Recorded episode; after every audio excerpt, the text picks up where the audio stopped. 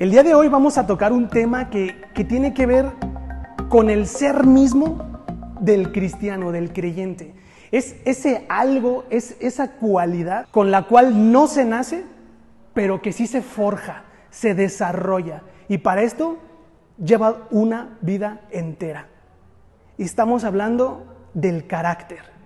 Y el carácter no lo confundamos con personalidad, no lo confundamos con temperamento, sino es la forma en cómo afrontamos las situaciones. Por eso he titulado esta enseñanza como La conducta es la mayor prueba del carácter. Esto a través de 1 de Timoteo 3, 1 al 7. Albert Einstein, disculpen mi inglés, lo definió de la siguiente manera.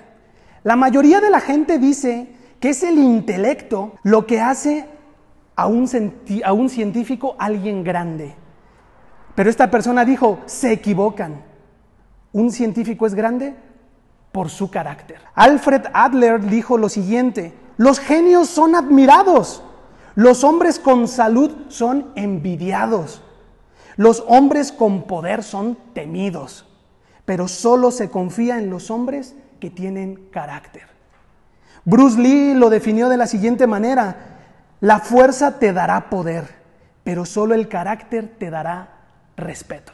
Ese algo que se cultiva y se ejercita.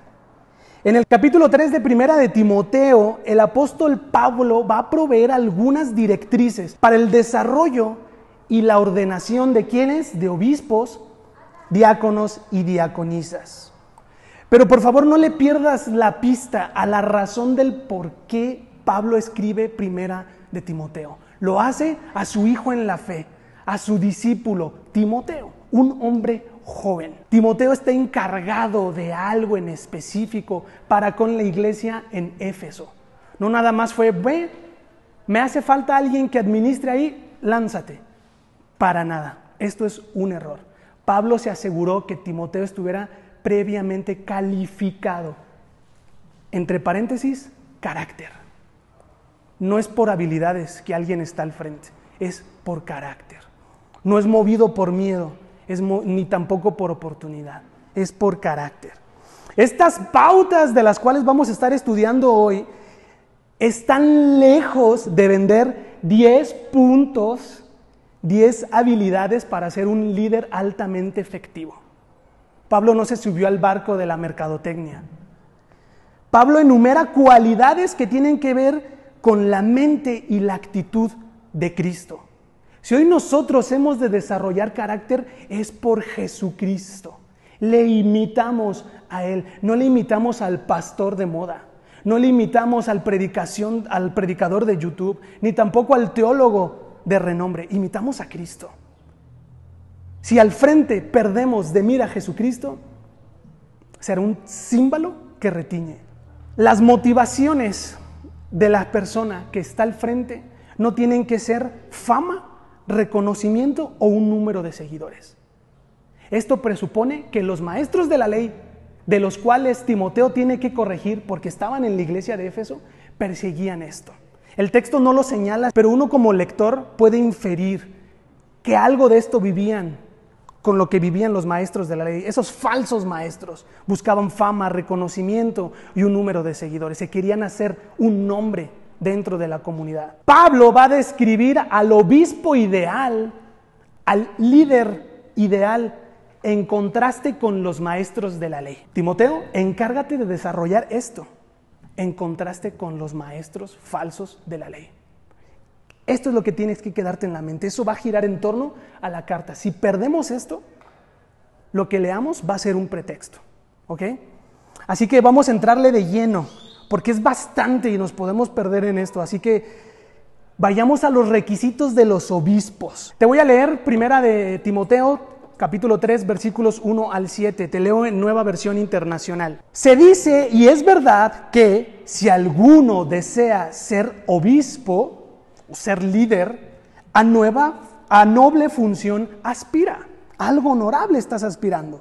Así que el obispo, fíjate cómo empieza Pablo, debe ser una persona intachable, esposo de una sola mujer, moderado, sensato, respetable, hospitalario, capaz de enseñar. Versículo 3, no debe de ser borracho ni pendenciero, ni amigo del dinero, sino amable y apacible.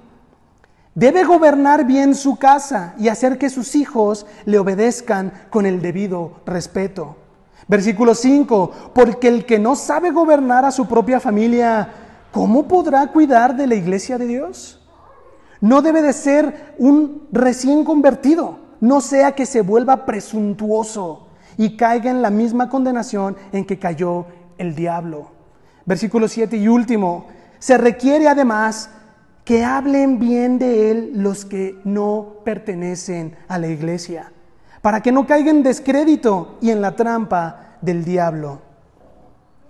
Pablo menciona, inicia su discurso diciendo que si algún hermano dentro de la comunidad de fe desea ser líder de esa comunidad, ser guía espiritual de esa comunidad, desea una posición honorable. No es malo, ojo, no es malo que alguien desee ser anciano, pastor, diácono, etc. Desea una posición honorable. El término obispo, para que no nos espantemos, proviene del griego antiguo episcopos. Literalmente significa supervisor. Así como el de tu empresa, el de tu trabajo, el supervisor, podría ser un obispo. Esta palabra supervisor tenía, tiene, la, tiene la idea de una responsabilidad de supervisar espiritualmente o no algún grupo de personas. Es ese alguien que está echando un ojo, está administrando algo. La palabra obispo, o su traducción al español como obispo, era usada en el mundo antiguo para referirse a líderes en general. Es ese alguien que va a dar la cara. Es ese alguien por el cual, al cual van a ahorcar cuando algo se salga de control. Va a dar cuentas. Ese, era el obispo en el mundo antiguo pudiese ser un líder en general tratándose de la administración, de las finanzas, cuestiones religiosas, etcétera, etcétera, etcétera. Pablo utiliza esta palabra como un sinónimo a ancianos, líderes. Comúnmente se usaba para describir ancianos, para describir líderes en las sinagogas judías. No se les decía pastores como hoy, se les decía ancianos y tenían que estar calificados para ser ancianos dentro de la sinagoga. En el Nuevo Testamento, las palabras obispo, anciano, supervisor o pastor son sinónimos que describen a las mismas personas con responsabilidad. Hoy por eso les llamamos pastores, les llamamos ancianos, son las mismas personas de las cuales Pablo está hablando aquí. No quiere decir que porque eres anciano tienes una posición mayor o porque eres pastor eres el ungido de, Dios. No está hablando el texto de esto. Está describiendo a un grupo de personas en particular. Los obispos, ancianos, supervisores o pastores tienen una tarea en común, guiar a los hijos y a las hijas de Dios. No es poca cosa. Asegúrate, si estás anhelando tener responsabilidad del pueblo de Dios, asegúrate que tus motivaciones sean las correctas, porque estás tratando con nada más ni nada menos que con los hijos de Dios. Y Dios no va a tomar en poco si haces una mala tarea con esto. Tampoco es que ahora te, te vuelques al miedo, es revaluar las intenciones del corazón. En general, todas las características que hemos leído que atañen a los obispos, a los diáconos y a las diaconisas, son características de un comportamiento público. Te están viendo, ¿sabes? Te están observando y la comunidad está esperando de ti también un cierto comportamiento. Por eso decíamos, si estás buscando fama, reconocimiento y un grupo de seguidores, no creo que sea la plataforma para ti. Existen las redes sociales, tal vez ahí puedes bendecir de otra manera al cuerpo de Cristo. Los requisitos, al menos de los cuales leímos 1 al 7, son para los obispos, para los supervisores, para los ancianos, para los pastores. Van desde algo interno como el ser intachable, la Reina Valera 60 lo traduce como irreprensibles, hasta algo externo como que tengas una buena reputación, con las personas que están fuera de la iglesia. Interno, externo, carácter, ¿sabes? quien anhela, quien anhela, quien desea ardientemente, quien tiene un fuego de ser responsable de guiar al pueblo de Dios, tiene que ser capaz de enseñar el Evangelio. Tiene que ser capaz de predicar las buenas noticias de Jesucristo. Tiene que ser capaz de cuidar integralmente la iglesia y no como institución, sino como el cuerpo de Cristo.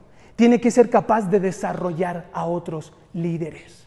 Y ojo con esto, el hecho de que seas obispo no te garantiza, ni quiere decir que vas a heredar la plaza. Como yo soy el pastor, ahora le toca a mi hijo. Mi hijo quiere ser psicólogo, pero no, lo mando al seminario a que estudie esto porque tiene que quedarse con el imperio. Dios nos guarde de eso. Eso es diabólico. Muchas personas así lo han hecho. Lo que hoy dice Pablo acá está lejos de heredar una plaza. Estás tratando con los hijos y las hijas de Dios. Ser obispo, ser anciano, ser supervisor, en la palabra etimológicamente hablando, es una vocación. Por eso Pablo le dice, ¿quién anhela fervientemente? Para esto también se estudia, no solo para negocios internacionales se estudia, también se estudia con esto. Así como vas con un médico, un especialista que te trate una enfermedad de salud, también vas con un especialista de la fe para que te guíe, no que te mande, no que te resuelva la vida, te guíe, te acompañe, camine en esto. La función del obispo no es poco, no es poca cosa. Ahora, la función de obispo también está al alcance de todos. Aquí no dice, si estás calificado, si tienes un buen auto, si vives en un buen suburbio, si tienes una, un ancho de línea de crédito, aspiras a esto. No, el obispado, el liderazgo está al alcance de todos, pero es necesario tener en cuenta algunos requisitos. Recuerda, los maestros de la ley pensaban que por su conocimiento ellos podían ganarse un lugar dentro del liderazgo. Y Pablo dice, ni siquiera entienden lo que predican, aunque se vean muy seguros. En contraste, dice, no creo que esto sea para ti. Es probable que el, alto énfasis de Pablo en estos requisitos, en este carácter, se deba a la herejía y al libertinaje que la iglesia en Éfeso vivía. ¿Se dan cuenta que el contexto cultural, político, socioeconómico y demás sí importa al, al momento de que interpretamos la escritura? Si no, vamos a pasar por alto muchos detalles en esto. Cuando yo leí esto decía, bueno Pablo, pero pues estás poniendo la vara muy alta, ¿no? Si esta es la vara, solo Jesucristo la pudo haber cumplido. Por eso dijimos que el carácter se desarrolla, se ejercita como un atleta que va a los Juegos Olímpicos. No nada más va porque se levantó diciendo quiero ser atleta olímpico. Tuvo que dedicar una vida de disciplina, de ejercicio, de ejercitación en esto. De esto se trata cuando Pablo está hablando. ¿Anhelas? Ven, hazlo saber al liderazgo, vamos a caminar juntos. Vamos a ir desarrollando estas cosas. La vara está alta, sí, pero no es inalcanzable. Jesucristo nos modeló perfectamente cómo se ve servir al cuerpo de Cristo. Él dio su vida, entregó su vida por el cuerpo, no escatimó. Ser hombre como nosotros por servir, por alinearse a la misión de Dios. Así que entremos de lleno a las cualidades, al carácter de un obispo, de un diácono, de una diaconisa. Pablo dice, quien anhele esto, esta función honorable, debe de ser intachable, irreprensible. Ser intachable, ¿qué, qué significa? Ser intachable enmarca todas las demás cualidades. Si tú te pudieses quedar con algo, es con la palabra intachable. ¿Por qué? Porque para Pablo, según mi interpretación, el énfasis gira en torno a esta cualidad. ¿Por qué? Porque las demás van a describir lo que significa ser intachable. Refuerzan qué es ser intachable. Si no, si fallas en una, dejaste de ser intachable. Es prerequisito. ¿Sabes? Es decir, en otras palabras, el resto de cualidades describen qué significa ser intachable, están íntimamente ligadas, una depende de la otra. La palabra intachable tiene un trasfondo judicial.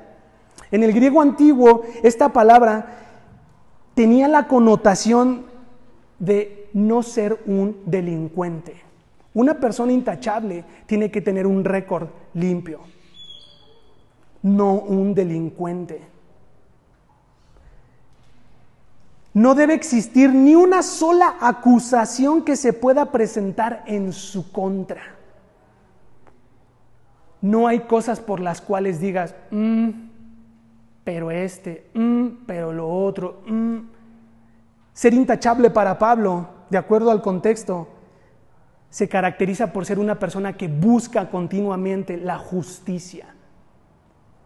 Vulgarmente diríamos, no tiene cola que le pisen, porque es intachable.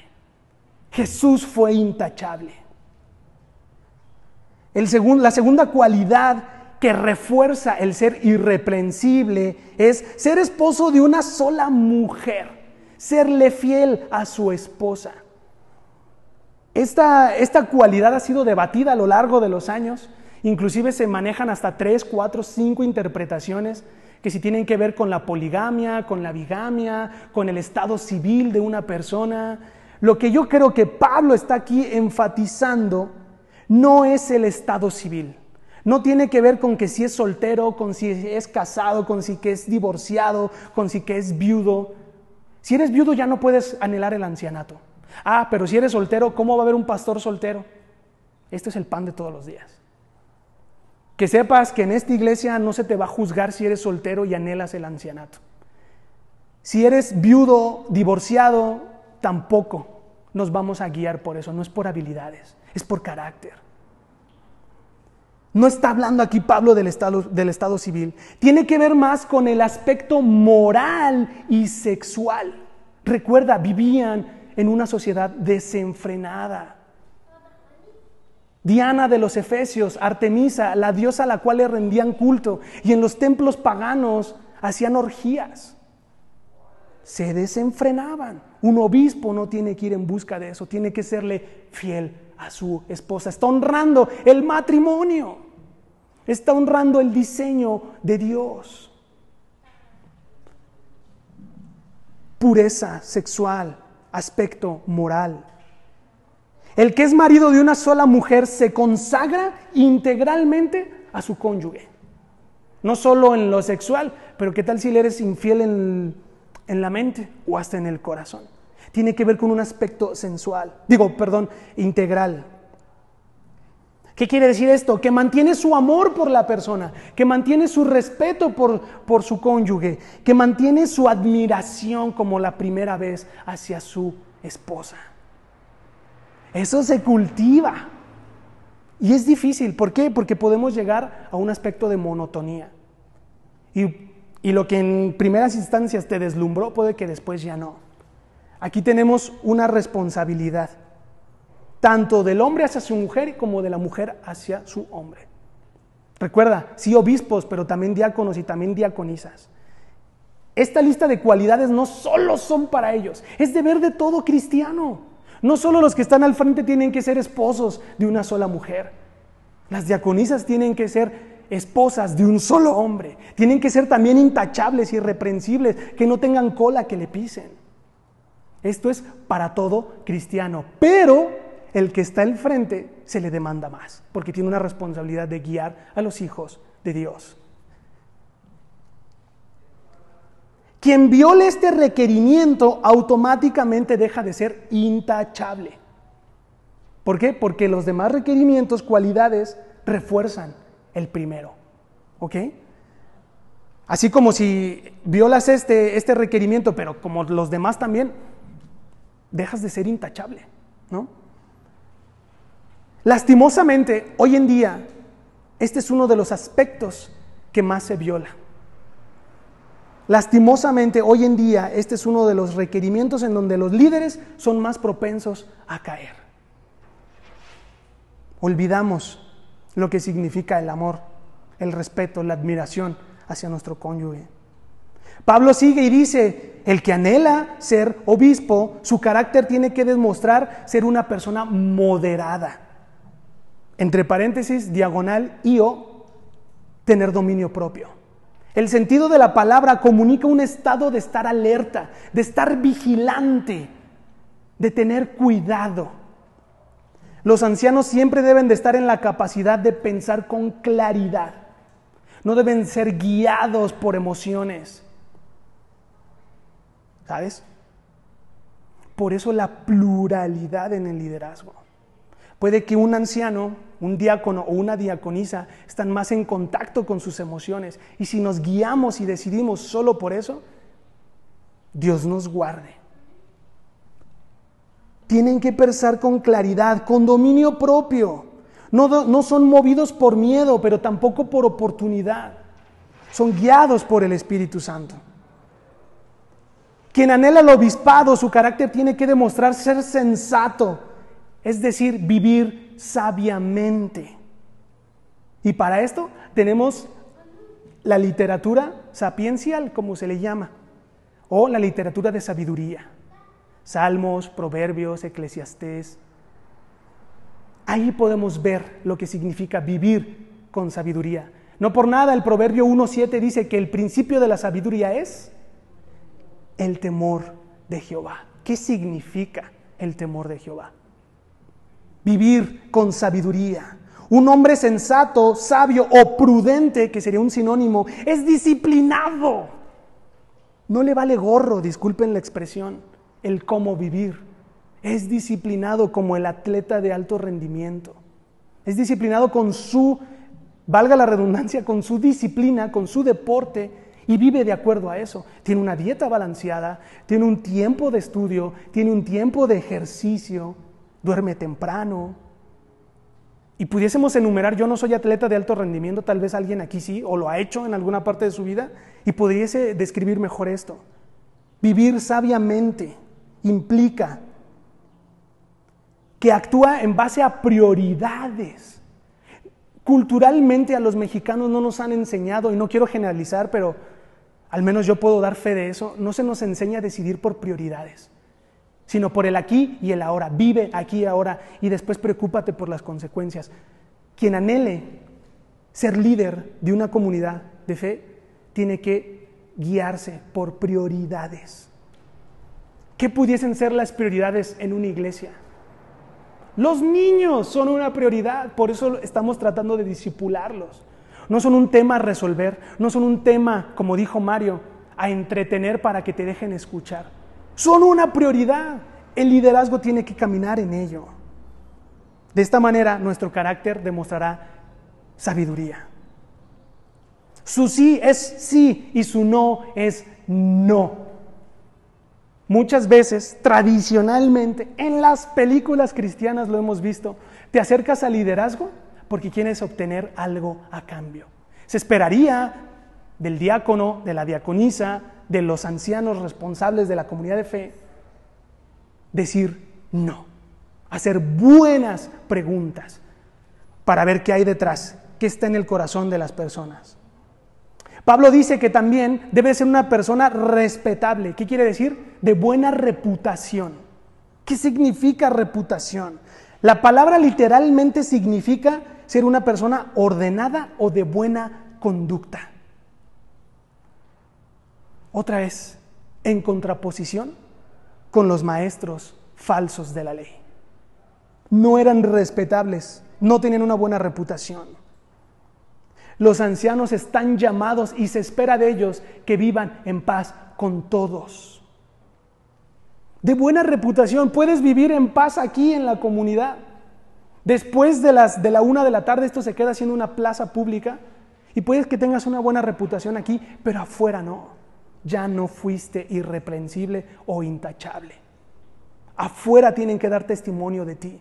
¿Por qué? Porque se supone que tú imitas a Cristo tu conducta, recuerda el título de esta predicación, de esta enseñanza, la conducta es la mayor prueba del carácter. ¿Qué están diciendo de ti allá afuera? Esa es la pregunta. ¿Cómo te has dado a conocer? Inclusive, déjame decirte, Jesucristo es buenas noticias para nuestra mala reputación, para nuestra falta de conducta. Esto es algo que tenemos que dejar en claro. Por eso empecé diciendo, el carácter se desarrolla se templa, se vive en este lado de la eternidad. También Pablo dice que una persona que anhela ser líder espiritual, guía del pueblo de Dios, debe de ser hospitalario. ¿Qué significa ser hospitalario? Que con agrado reciba visitas y o huéspedes en su casa. Esto es un poco, em, no sé, me da mucha risa, me da, me genera como curiosidad, ¿no? Pero ¿qué si mi personalidad no da para que yo sea hospedador? ¿Ya no voy a ser obispo? ¿Ya no voy a ser diácono? ¿Ya no voy a ser diaconisa? La palabra literalmente lleva la idea, lleva la connotación de alojar viajeros de confianza. Es una persona que se caracteriza por decir, yo creo en ti, confío en ti, mi casa es tu casa. Ahora sí que ese dicho mexicano de mi casa es tu casa aplica aquí.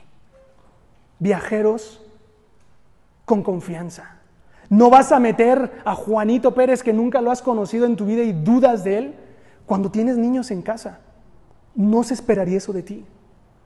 Por eso tantos abusos en casa, en nombre de la fe. Tienes que tener confianza.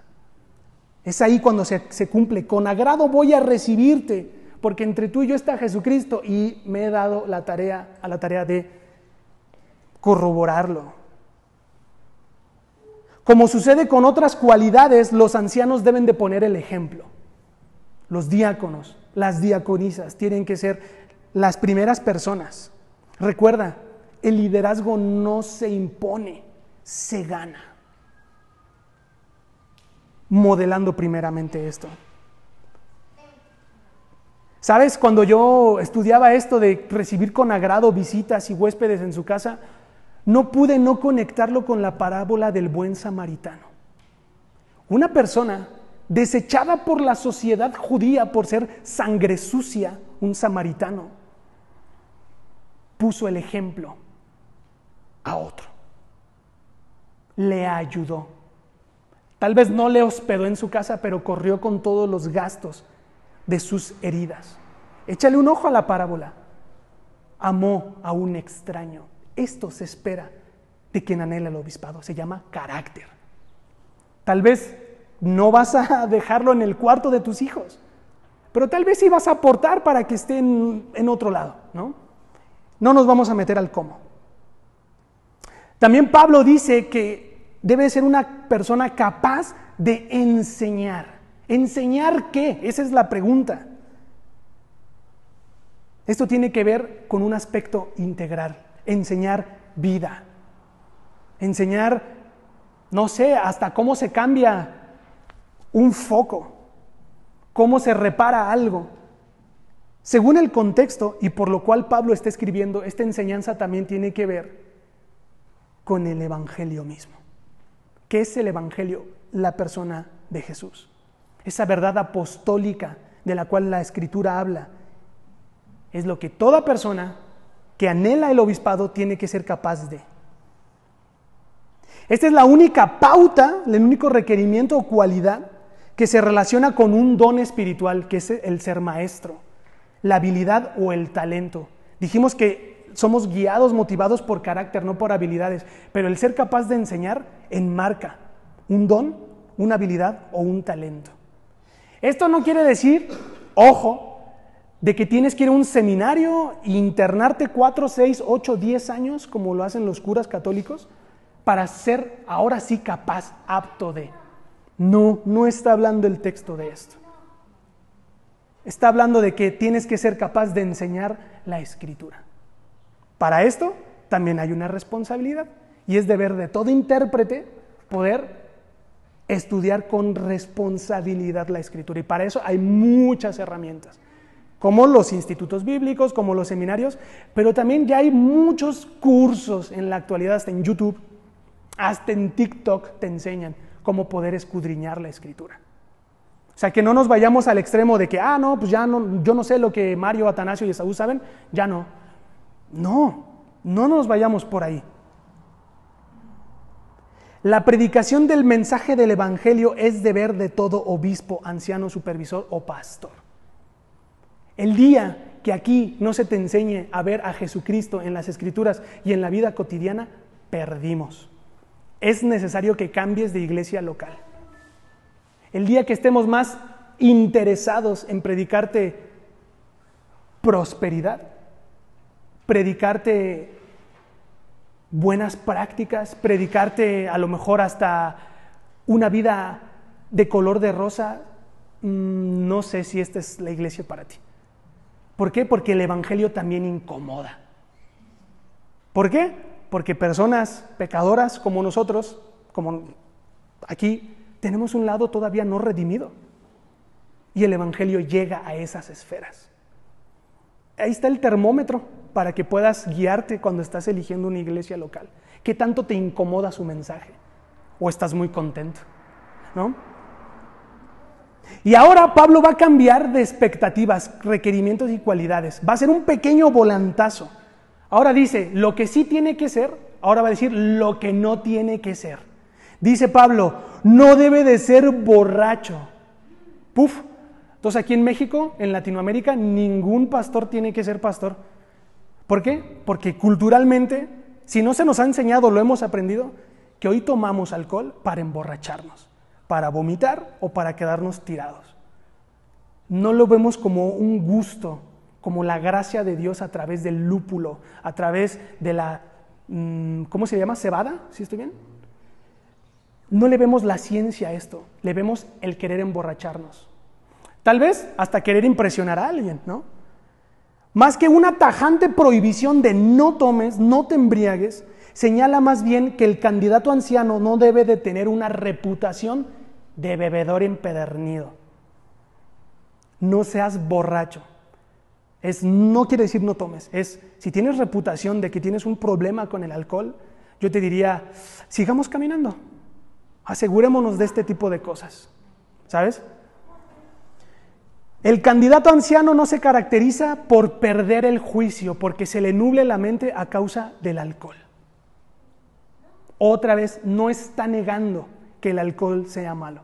Si tú tienes un problema con esto, acércate al liderazgo y platiquemos, expongamos los puntos de vista de ida y vuelta. No está negándolo, está corrigiendo lo que desenfrenadamente y o libertinaje puede causar esto.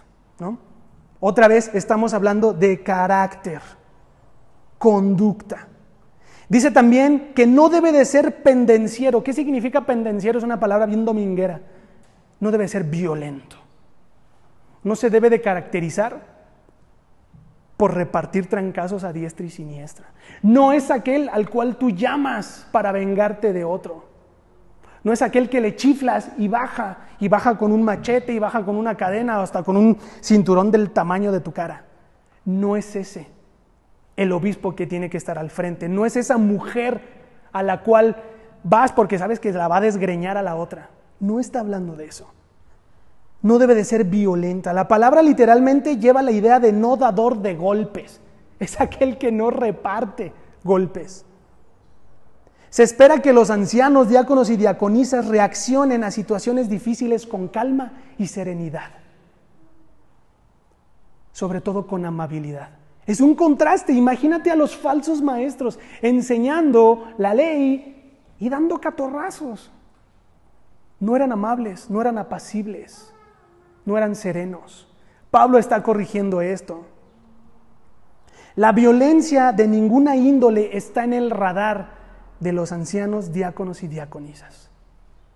No es un medio, por mucho que lo hayas aprendido en tu infancia, por mucho que hayas sido de las personas que ayudaban a otros a pegarle a otros, valga la redundancia, no está en tu radar si quieres ser obispo, porque habla de tu carácter, de tu madurez. Dice un dicho que si quieres conocer a una persona, vela haciendo deporte. En el deporte se templa tu carácter. ¿Cómo me ha costado eso? Yo era de los primeros, como buen defensa, ves todo desde atrás, ves que a tu, a tu delantero le están dando patadas y te hierve el buche. dices, ay, híjole, ahorita que vengas, codazo. Inclusive somos bien mañosos los, los defensas. ¿Por qué? Porque se te acerca alguien y confundes el darle marcaje personal con jalarle el short, con jalarle la playera y, ¿por qué no? Hasta darle un codazo. ¿Quieres conocer a alguien? Velo haciendo deporte. ¿Quieres conocer a alguien? Dale un puesto de privilegio. ahora vas a ser líder de esto. No, hombre, lo perdiste. ¿Quieres conocer a alguien? Dale dinero. Checa cómo administra esto. Carácter, no habilidades. No debe de ser amigo del dinero. ¿Qué quiere decir? Que no ame el, dinero, que no sea avaro, que no sea codicioso. Al contrario, tiene que ser una persona generosa, que da manos llenas, es amable, pacífico y agradable. Es aquella persona que cuando vas a su casa se desvive porque tú estés bien. Es generoso. Por eso les dije, estas cualidades no son solamente para los que están al frente, son para todo cristiano. Eso se espera de ti. ¿Por qué? Porque el generoso, este es Dios, se dio primero así en rescate de nosotros. Él siendo Dios pudiese haberse quedado para sí. Al contrario, fue el primer generoso en la historia del mundo. Dio a su Hijo y no escatimó. Ese es el Evangelio. Hoy somos generosos porque alguien más, entre paréntesis Dios, Jesucristo y el Espíritu Santo, fue generoso con nosotros. No eres generoso para que digan, ah, mira, este sí. Eres generoso en respuesta al Evangelio. En otras palabras, das de gracia como recibiste de gracia. Este es el Evangelio. Pablo dice, ya casi vamos a ir cerrando aquí esto, deja, deja los nos para volver a los sí te deben de caracterizar. Debes de ser capaz de gobernar bien tu casa y hacer que, tus hijos te obedezcan con respeto. Este yo creo que ha sido uno de los pasajes mal, más malinterpretados en la historia. ¿Por qué? Porque se espera que los hijos del pastor estén recataditos, que traigan casi que corbata y saco y que no digan groserías. Estás poniendo una alta expectativa en los niños. Son niños, de los cuales es el reino de los cielos. ¿Por qué mal interpretado? Porque se ha prestado a ejercer violencia física, psicológica y hasta espiritual en los, en los pequeños. Tú debes de, tú te tienes que callar por, Tú tienes que estar sentadito, no sea que me descalifiques. No eres movido por miedo. Tiene que ver con que el candidato anciano tiene las habilidades para guiar, para instruir, para enseñar, para corregir y para apuntar a Cristo a sus pequeños. No tiene nada que ver con el cinturón ni con la vara. No me voy a meter en cómo ejerces disciplina en tu casa tiene que ver con la capacidad de cómo gobiernas tu casa a través de la instrucción, de la enseñanza, de la guianza, de cómo apuntas a tus hijos a Jesucristo. Lo que hoy Mari y Juan nos, nos contaban. Para eso también está la comunidad. La comunidad también guía a tus hijos. La comunidad también enseña, instruye y, ¿por qué no?, también corrige. Ojo, un segurito. Nunca de los nunca se le pone la mano a un niño. Nunca, no hay posibilidad de violencia física, psicológica ni espiritual. Les guiamos a ver a Jesucristo en algo mal que hicieron. Y de eso tenemos muchos ejemplos. Ojo, cuando dice gobierne bien su casa no se trata únicamente de los críos, como dirían en España, sino también de tu esposa. ¿Cómo la estás ayudando a ver a Jesucristo? ¿Cómo la estás pastoreando? ¿Cómo la estás guiando? ¿Cómo estás celebrando sus victorias, pero también cómo estás para ella en sus derrotas? Habla de un pastoreo. Y no necesariamente tienes que tener el don de pastor. Se espera de ti, como buen cristiano, pero también como líder, que cumplas esto. Por lo tanto, una persona que se asegura de guiar, instruir, corregir y apuntar a Cristo a sus esposas y sus hijos, puede ser elegido para dirigir la comunidad cristiana. En la sabiduría antigua era común decir, la conducta de los hijos refleja a sus padres. Hoy tenemos un dicho también coloquial, un proverbio que dice que los hijos son el reflejo de sus padres. ¡Boom! Yo por eso todavía no tengo hijos. Ah, no es cierto el termómetro para ver qué tanto gobiernas tu casa, no con violencia, sino lo que hemos dicho, es cómo se conducen tus hijos. Y aquí pudiese, esto es subjetivo, relativo, porque puedes argumentar psicológicamente que temperamentos, que personalidades, se trata de cómo les ayudas a ver a Jesucristo en su egoísmo, en su no querer compartir, en esto es mío, etcétera, etcétera, etcétera. Pablo casi termina diciendo, no debe de ser un recién convertido, nada, nada malo con las personas que llegan a la fe, que son neófitos, como dice una palabra ahí dominguera. Nada malo con que estés en tus primeros pasos. Tal vez no sea la temporada ni la plataforma para que ejerzas cuidado integral del pueblo de Dios. ¿Por qué? Porque Pablo lo especifica. No sea que se vuelva presuntuoso y caiga en la misma condenación en que cayó el diablo. ¿Qué significa presuntuoso? Falta de carácter, que se envanezca, que se llene de orgullo, de vanidad. Que un puesto de liderazgo, ¿se acuerdan que les dije, ¿quieres conocer una persona? Dale de liderazgo. Si se crece, si empieza a sobajar a las personas, a decir que Él es quien debe de ser, Él no está apto para guiar al pueblo de Dios. ¿Por qué? Porque el que, el que ostenta el, el obispado no pierde de vista que es oveja y que está guiando a otras ovejas. No eres el favorito de Dios. El que estés al frente no te asegura que seas el ungido por el cual la salvación sí se hace efectiva. Es una oveja guiando otras ovejas y juntos siguen al que sí es un buen pastor, al que en sí cumplió una vida perfecta la vara es alta, pero es alcanzable. ¿Por qué? Porque entre esa vara está Jesucristo. Él nos da, nos guía, nos permite crear carácter. Y por eso dije, lleva toda una vida. No naces teniendo carácter.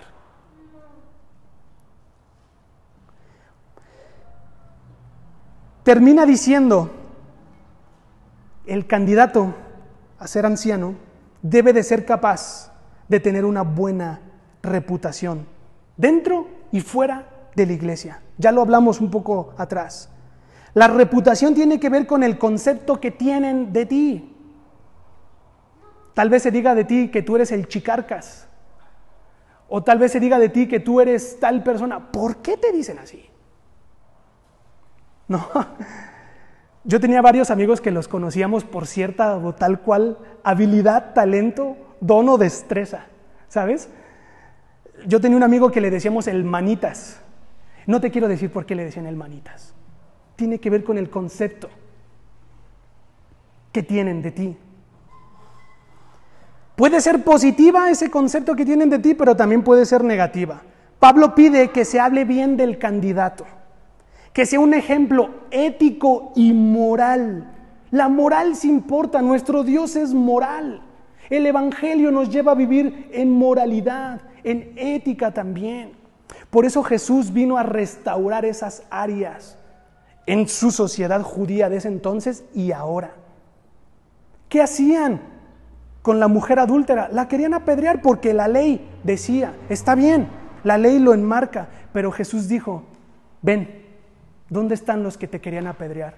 Pues ni yo lo hago, yo no te condeno. El Evangelio es eso, ni yo te condeno pero sí te ayudo en el proceso a caminar juntos y ver qué el Evangelio dice. Es ético y es moral a la vez. Si tú eres una persona con buena reputación, o sea, positiva, esto te hará ganarte el respeto de los demás. Piensa en Timoteo. Timoteo era un hombre joven, se piensa en la antigüedad, como ya lo dijimos en predicaciones, enseñanzas pasadas, que era un chavo de 30, 35 años. Ante la sociedad antigua, era un inexperto. Hoy le pudiésemos decir, era un puberto. Estaba verde. Le faltaban canas. Pablo le dice que nadie te subestime por eso. Sé un ejemplo. Muestra tu carácter. Ese que has ido desarrollando y que yo, el apóstol Pablo, me ha asegurado que des fe y legalidad de eso. Que vivas conforme.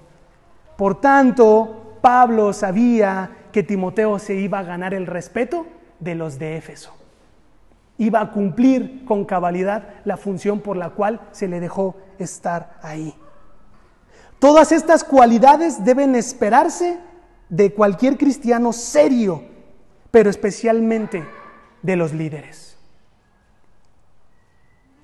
Termino con lo siguiente. La conducta es la mayor prueba del carácter. Carácter, entiéndolo como la capacidad de reaccionar ante situaciones difíciles.